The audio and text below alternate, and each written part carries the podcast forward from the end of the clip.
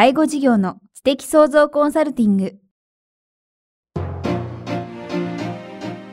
ポッドキャスト介護事業の知的創造コンサルティングでは、介護事業サービスを充実させるヒントはもちろん、介護事業特有のマーケティングや数字を具体的にするアカウンティングの知識を身につけていただける番組です。番組では脳の専門家である長谷川義也がビジネスにおける脳の使い方もお伝えいたします。このポッドキャストは、成熟期、衰退期に向かう介護事業を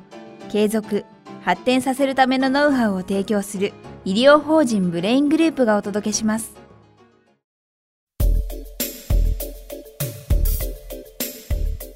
え皆さんこんにちは。ナビゲーターの早川洋平です。介護事業の知的創造コンサルティング。えー、今日は第42回をお届けします。長谷川さんよろしくお願いします。よろしくお願いします。さあ、これまでですね、いくつか介護のこのサービスについてお話を伺ってきましたが、今日はどんなお話をお聞かせいただけるんでしょうか？今日はですね、今までとはちょっとお話が変わってですね、いわゆる福祉用具貸与とですね、えー、住宅改修のお話をしたいと思います。福祉用具貸与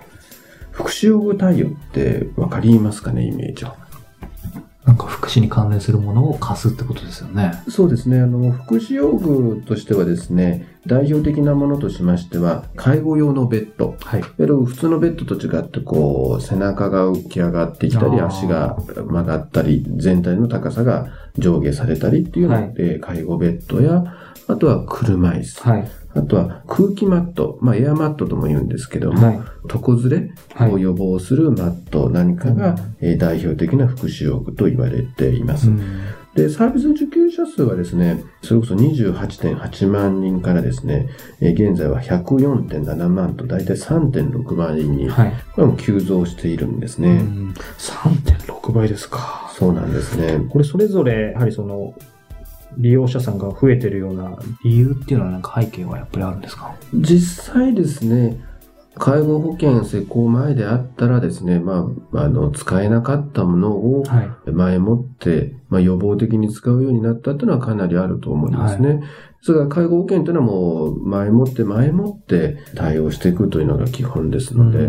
まあ、それこそですね、介護用ベッドなんかはですね、介護保険の施行時にですね、えー、石坂浩二さんがコマーシャルを行ったんですね。で、結構その、そういったもののコマーシャルって今までなかったもんですから、利用者さんにとってもこう、インパクトが強かったのか、あの、それこそ、石坂さんのベッド持ってきてくださいと言われたことも 当初はあったんですね。なるほど。ですから、そういった意味ではですね、今までは、まあ変なし我慢して、布団をですね、畳の上に引いて寝てたような人たちも、はい割と早い段階からベッドで寝て、ベッドから起き上がる。当然、畳から起き上がるよりベッドから足を下ろして立ち上がる方が楽なもんですから、はい、そういったものが増えてきているんだと思います。少し冒頭に戻ってしまうんですけど、うん、その福祉、まあ、用具っていうのがその3つだっていうのは少しイメージを湧いたんですけども、うん、長谷川さんがそのサービス受給者っていう表現をされたのがちょっと気になったんですけど、うんうん、つまりその福祉用具をサービスとして受給されるというか、な、ななんていうんでしょう。普通にその個人で使うっていうんじゃなくて、国とかそういうのが絡んでくるんですか？そうですね。要するに、いわゆるこれは、介護権施行する前は、個人が購入するものに対して助成をしていたんですが、はい、介護保険になってからはですね、基本的に福祉用具貸与リースしますよっていうことなんですね。だから、はい、あの、決してそれを差し上げてるわけじゃなくて、使い終わったら返すということになっていますね。ですから、福祉用具の中にはその他にも車椅子だとかですね。はい、まあこれはもう皆さんイメージできると思うんですけど、実は車椅子一つとってもですね、実はいろいろあるんです。そうなんです。自分で動く用の車椅子から、人が押す用の車椅子、それこそサイズだとか、はい、横のですね、こう、手すりが下ろせたり、あの、下ろせなかったりだとか、い。ろんなパターンがあって、はい、これこそ希望や状態に合わせて選べるという意味では、これがやっぱり購入でなくてね、逆に言うと、まあ、自分に合うのに見つかるまで何度もこう、借りて返して借りて返してっていう調整ができるっていうのも、この福祉用貸与である一つのメリットなんですね。特に私もイメージですけど、車って結構値段買ったりするんですよ、ね、あの、買えば高いものですし、はい、まあこれ福祉用具一般なんですけども、やっぱり買えば高いものだ。はい、だけど、やっぱり使ってみないとわからないっていう部分があるもんですから、うん、そういった意味でもこの貸与っていうのは優れた仕組みだと思います。なるほど。あとあの、今、車椅子はイメージ確かにわかるんですけど、その空気マットっていうのはなかなかやっぱり僕らなんか普段知らないですよね。そうですね。あの、我々実際医療の現場でいるとですね、昔はですね、家で寝たきりになってるともう簡単に床ずれってできたんですね。で、その時になんで床ずれができるかっていうのは、体を動かすことなくずっと一箇所で寝てると、一つの場所に体圧、体の圧があの集中してしまうんですね、えー、それを分散させる一番いい方法は空気マットを使うことなんです。はい、ただ、要するにできてないわけですよ、現実には。うん、で、当時は介護保険始まる前って、これ空気マットで買うと10万ぐらいしたんですね。はい、じゃあ、床ずれができてもない人に、これからできるかもしれませんから、10万の空気マット買ってくれませんかって、なかなか医者として言いづらかったんです。それが、今リースをするとですね、だいたい1ヶ月500円ぐらいで借りれるんですね。そんなもんだ。はい。そうするとですね、あの、割と早い段階から空気マットを予防的に入れることができてですね、はい、あの、我々現場で働いているものとしますとですね、本当に最近は床ずれ、いわゆる直送ができる方は本当に減ってきました。で、逆にですね、病院さんではそんなにいいエアマットが入れれないもんですから、空気マット入れれないもんですから、はい、最近の傾向ではですね、家で生活しているうちは床ずれができないんですけど、入院して床ずれを作って帰ってくるという昔とは全く逆のパターンが出てきてますね。なるほど。そんなことがあるんですね。で、このクショグ対応っていうのはですね、まあ、あの、今申し上げたように介護保険の施行前から考えるととても我々にとってはありがたいんですが、ええ、これ先ほどからね、対応っていうのがどういうビジネスなのかっていうのをちょっとお話をするんですが、うん、これものすごい単純にですね、お話をすると、例えば、介護ベッドって結構高いんですよ、介護用ベッド。え、例えば、それが定価30万ぐらいのベッドをですね、例えば12万円で仕入れます。はいで、これをですね、だいたい月に1万2000円ぐらいで貸し出すんですね。うん、で、その利用料の1ヶ月の貸し出し料の1万2000円の9割が介護保険から支給されるんです。9割はい。ですから利用される方はその1万2000円の利用料の1割の負担で借りることができるんですね。というと、この場合1200円。1200円。ですから、あの、借りる側からすればですね、自分で買えば十何万するベッドが月々1200円で借りれる。はい、だから場合によってはもう100ヶ月分ぐらい経たないと元が取れないぐらいですから、大体やっぱり買わ買うことなく借りるんですね。はい、で逆に、こう、福祉用具対応事業所からすれば、12万円で買ったものを毎月1万2000円で貸し出すわけですから、はいまあ大体10ヶ月例えば元が取れる。ですからもっと仕入れが安く設定できれば、もっと短期間で回収できますので、ですから福祉用具対応事業というのはまあ、どちらかというと大手で大量に仕入れて、うん、そうで、ね、仕入れがあの安くなっているようなところがですね、うん、やはり有利になっていますね。なるほど。まあ何にせよですね、福祉用具対応っていうのはもう現場では不可欠なサービスですし、うん、まあ実際これだけの勢いでですね、利用者さんが増えてるということは、まあ、福祉用具自体を作ってる業者さんも当然あるわけですし、そうですよね。で、さらに福祉用具をこう、対応している事業さんもいるわけですから、本当に介護保険によって、まあ、事業拡大している業種なんだと思います。はい。今日もう一つのテーマとして、この住宅改修っていうのはどんなことなんでしょうか？そうですね。あの、自宅で生活をしていく上ではですね、やはりちょっと住宅を改修する。これ具体的にはですね、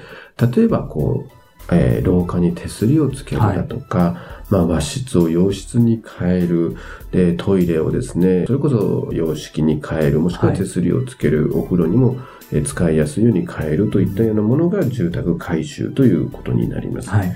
で、これはですね、先ほどの福祉用具対応と一緒でですね、まあ、住宅改修にかかる費用の20万、はい、20万円まではですね、えー、9割が国から支給されますので、うん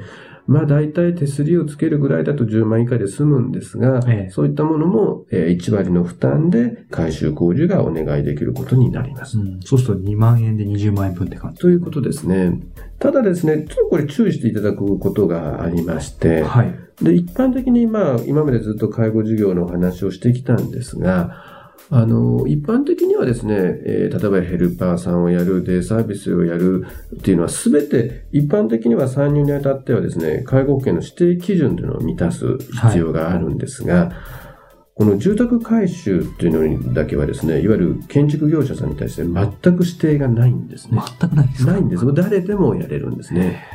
ですから、実際施工にあたってすごいトラブルが絶えないんですね。例えば、同じ工事なのにある業者さんはものすごい高い値段である。例えば、つけた手すりの位置が悪いだとか、っていうのが本当に、えトラブルが絶えないですし、はい、で実際後でお金を介護保険からいただく前にはですね、施工の前と後にきちっと写真を撮ったりですね、うん、する必要もあるんですけども、あの、なかなかこういう住宅改修に慣れていないような業者さんがやりますとですね、はい、この辺が写真が撮られ、撮ってないもんですから、実際お金が支給されないということもあるんですね。うんですからよくご家族の方が言われるのがですね、知り合いの建築屋さんがいるからその人に頼むわっていう言葉は言われるんですけど、はい、僕はもうやめてください。もうとにかく住宅改修に慣れている業者さんにですね、はい、お願いしてくださいっていうふうに言いますので。そうしないと結局そのお金が下りなくなっちゃう、ね、なってしまいますし、工事自体がですね、そんなに役に立つ改修でなくて、逆に文句言いたいのに知り合いの建築屋さんだから文句も言えないみたいな、ねえー、ことが結構あるんですね。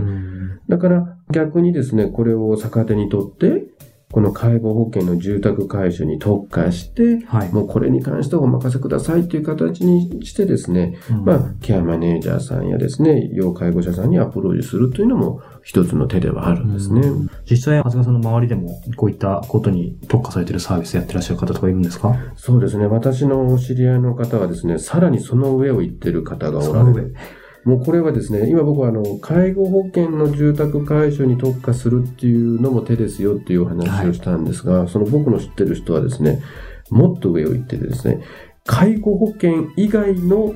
方を対象にする住宅改修をやってる方がおられるんですね。これはもういわゆる交通事故の後遺症の方を対象としていますね。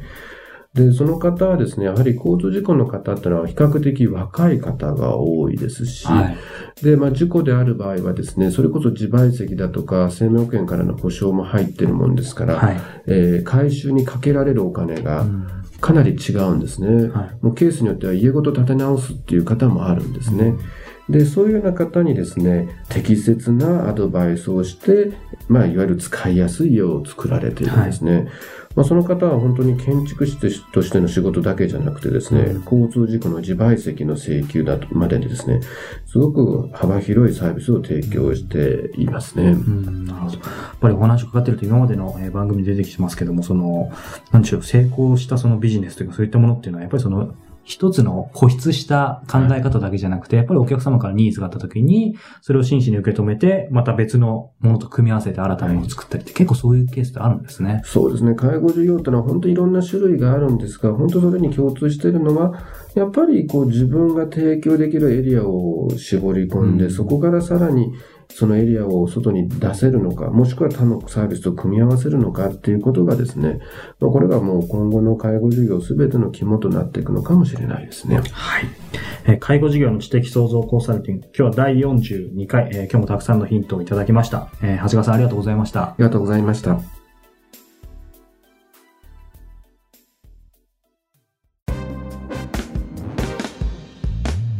今日のポッドキャストはいかがでしたか？番組では、長谷川よしあへの質問をお待ちしております。質問は、株式会社在宅のウェブサイトにあるお問い合わせフォームからお申し込みください。サイト URL は http コロンスラッシュスラッシュ brain-gr.com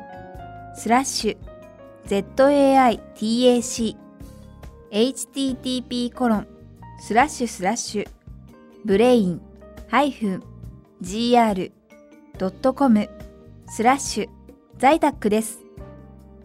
それではまたお耳にかかりましょう。ごきげんよう。さようなら。